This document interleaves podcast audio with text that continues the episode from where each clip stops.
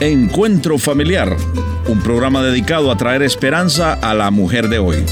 Y ahora con ustedes, Marina Pinto. El niño o la niña, por muy pequeñito que sea, sufrirá las consecuencias del divorcio de sus padres.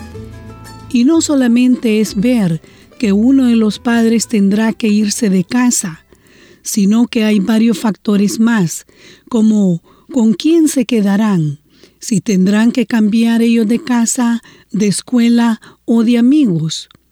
Es muy importante que los padres antes de tomar la decisión de la separación, que piensen cómo esto les afectará a sus hijos. Hoy escucharemos el corazón de una jovencita y lo que ella ha experimentado con el divorcio de sus padres.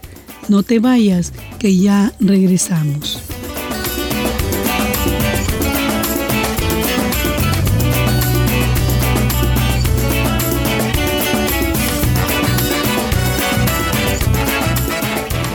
Gracias por continuar con nosotros. Hoy estamos hablando sobre el divorcio de los padres y el efecto que esto causa en los hijos. Aunque nuestra invitada era apenas una pequeñita niña de tres años, ella podía ver el sufrimiento de su papá y hacía cosas para que él se alegrara. Pero voy a pedirle que ella nos comparta.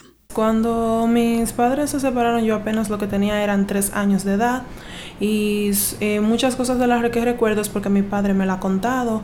Y entonces entre su relación hubo muchos conflictos porque mi papá antes era muy agresivo y la golpeaba mm. y también cuando bebía alcohol, mucho alcohol, cuando bebía se propasaba con ella, entonces siempre había conflicto o que ella no le preparaba la comida a tiempo, que además mm. quería estar viendo telenovelas y entonces por eso más fue el problema de ellos con con asunto a su separación y cuando ellos se separaron, según mi padre me contó, eh, yo me fui a vivir con ella a Santiago y, y entonces después fue que, como ahí fue que comenzaron más los problemas y que ella no quería que mi papá me viera. Mm. Entonces cuando él llamaba, que él quería escucharme, hablar conmigo, ellos me hacían decir cosas y no me dejaban hablar y si yo decía algo mal me daban golpes.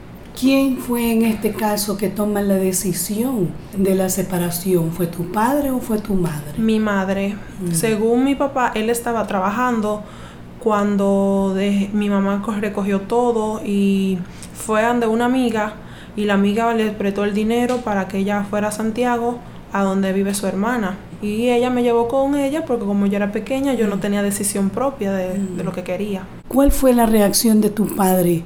cuando tu madre viene y le dice, mira, ya no podemos seguir más, he tomado la decisión y quiero el divorcio. La reacción de mi padre fue realmente agresiva, ellos discutieron mucho y después él dijo que ok, aceptó y cosas, pero esta de verdad le dolió mucho mm. porque cuando después que ellos se separaron, ellos fueron a mano de justicia por mi custodia y al final mi papá fue que ganó la custodia mm. porque al final descubrieron que no fue mi mamá que puso la, querella, sino mi tía. Y entonces eso estaba mal, porque mm. no debía ser ella, porque ya no era la madre, o sea, ella no es mi madre.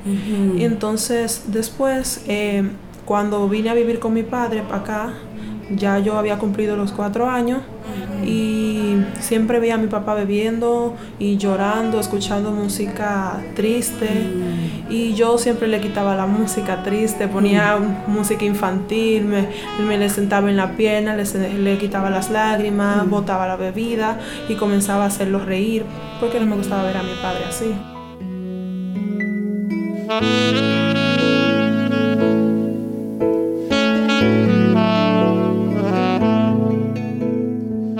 De lo que ya dijiste que hacías, que le ponías música, que te le ponías en las piernas para hacerlo reír, ¿hay alguna otra historia que viene a tu mente que tú hiciste para alegrar el corazón de tu padre? Sí, me acuerdo que eh, así teniendo cuatro años íbamos en el carro, íbamos, creo que era a visitar a un amigo de él y yo estaba, el papi estaba conduciendo y yo le dije, Y yo miré para digo, yo papi, nosotros no andamos solos, atrás hay alguien más. Y mi papá dice, di que, ay Dios mío, se me va a poner loca la muchacha. y di yo, lo miro y digo, yo miro, abrazo el asiento y miro para atrás y digo, yo, mire, no te está mirando. Mm. Y dice mi papá, y es verdad que se me puso loca. Entonces, cuando dice mi papá, di que mira y ve que no hay nadie, dice, mija, ¿a quién tú estás mirando? Dice, papi, es a Jesucristo que está con nosotros, sentado ahí atrás, nosotros no andamos mm. solos. Mm. Y mi papá se puso triste, le llegaron muchas emociones y tuvo que frenar de repente, parquear el carro y ponerse a llorar y me abrazó porque yo en tan corta edad viendo a Dios y me preguntó que le diga que qué quería con nosotros porque él estaba sentado en el carro. Mm, porque ahí era cuando estaba comenzando una vida cristiana, mi papá había dejado de tomar y todo eso. Vengo ante ti para adorarte, Dios, buscando de tu paz tu luz y santidad. Aquí está mi vida, oh Dios. Escucha mi clamor. Estamos hablando aquí y nuestra invitada, una jovencita que apenas tiene 18 años. Y ella ha crecido solamente con su padre y entiendo también que para tu padre no fue fácil el, durante tu crecimiento, porque como tú eras una niña que me imagino que para él era un poco difícil, ¿verdad? En cuanto a tener que ayudarte en lo personal, porque eras una niña, una hembra. ¿Qué hizo tu padre para, para poder ayudarte en tu crecimiento? Bueno, mi padre, el, el, lo primero que yo le pedí fue que cuando era muy pequeña, ya cuatro años, que yo, le, yo me quería bañar y yo le dije, mm. papi, tú tienes que bañarme porque yo no sé. Y entonces él me dijo, bueno, mi hija, ¿y ahora qué yo hago? Entonces se puso, se desesperó, no hallaba qué hacer mm. y me cogió y me montó en el carro y me llevó a casa de mi tía y le dijo a mi tía que le hiciera el favor que me enseñara mm. porque no hallaba cómo enseñarme porque el hombre, enseñarme a mis cosas. Y muchas cosas de las que yo aprendí me las enseñó mi tía hasta los nueve años. Eh, mi padre siempre eh, me llevaba, me dejaba en la casa de mi tía y cuando salía del trabajo, del hospital, entonces iba y me recogía. Sí, entiendo que tu padre es un médico, entonces era un hombre muy ocupado. Me imagino que la mayor parte del tiempo él estaba fuera de casa. Así que tú creces con tu tía, ella es la que te ayuda, pero también entiendo que han pasado los años y, tu padre, él es un hombre que aún joven, digamos, él encuentra otra pareja, se enamora de, otra mujer.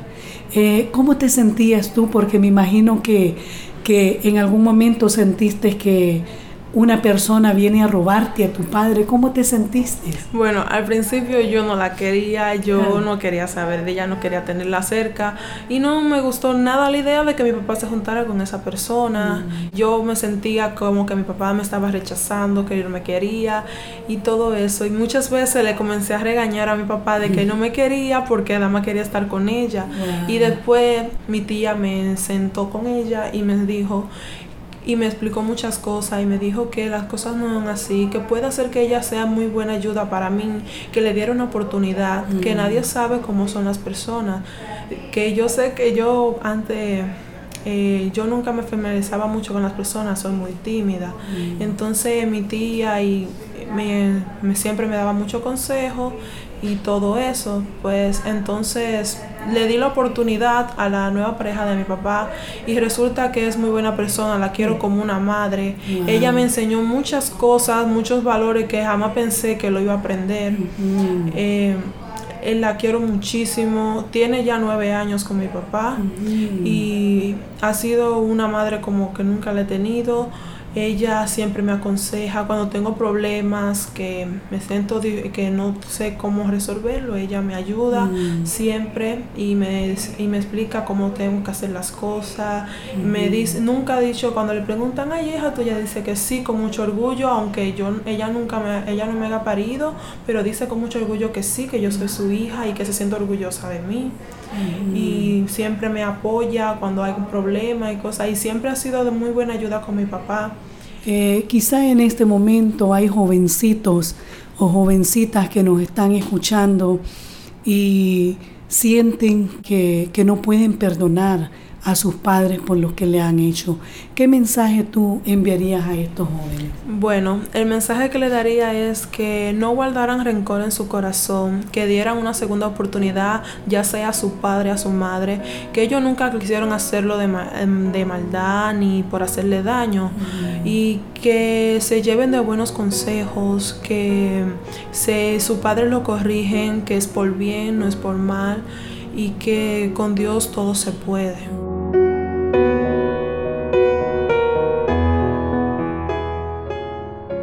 Hemos escuchado el corazón de esta jovencita y realmente que la admiro porque a pesar que ella sufrió la separación de sus padres, ha caminado con su padre toda su vida siendo una buena hija.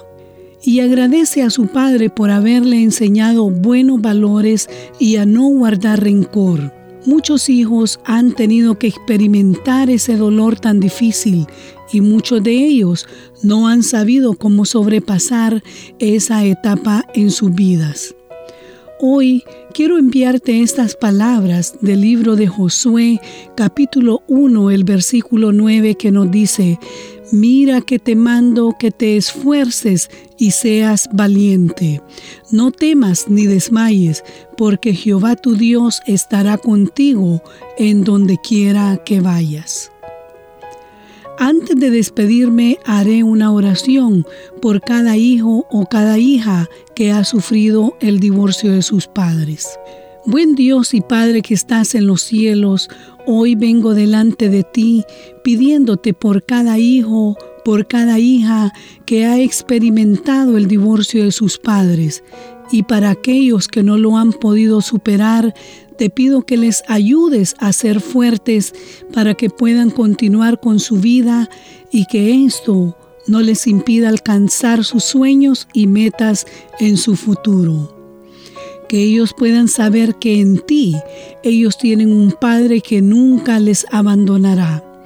Te pido por aquellos padres que quizá en este momento están considerando un divorcio y que al hacerlo piensen también en la salud emocional de sus hijos.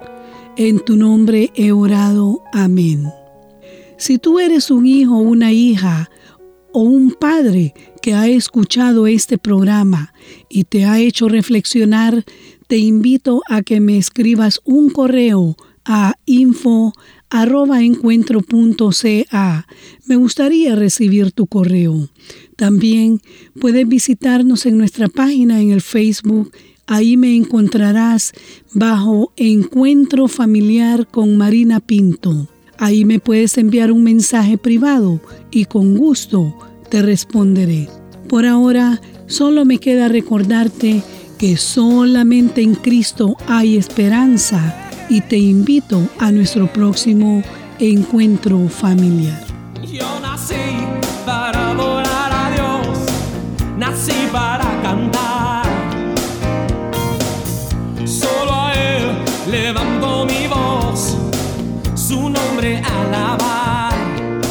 Esta fue una producción de Encuentro. Agradecemos que visite nuestro portal en el internet www encuentro.ca. Si quiere hacer algún comentario sobre este programa o escribir al programa Encuentro Familiar, le voy a agradecer que vaya al internet y ahí va a encontrar todos nuestros datos www.encuentro.ca. Será hasta nuestro próximo encuentro familiar.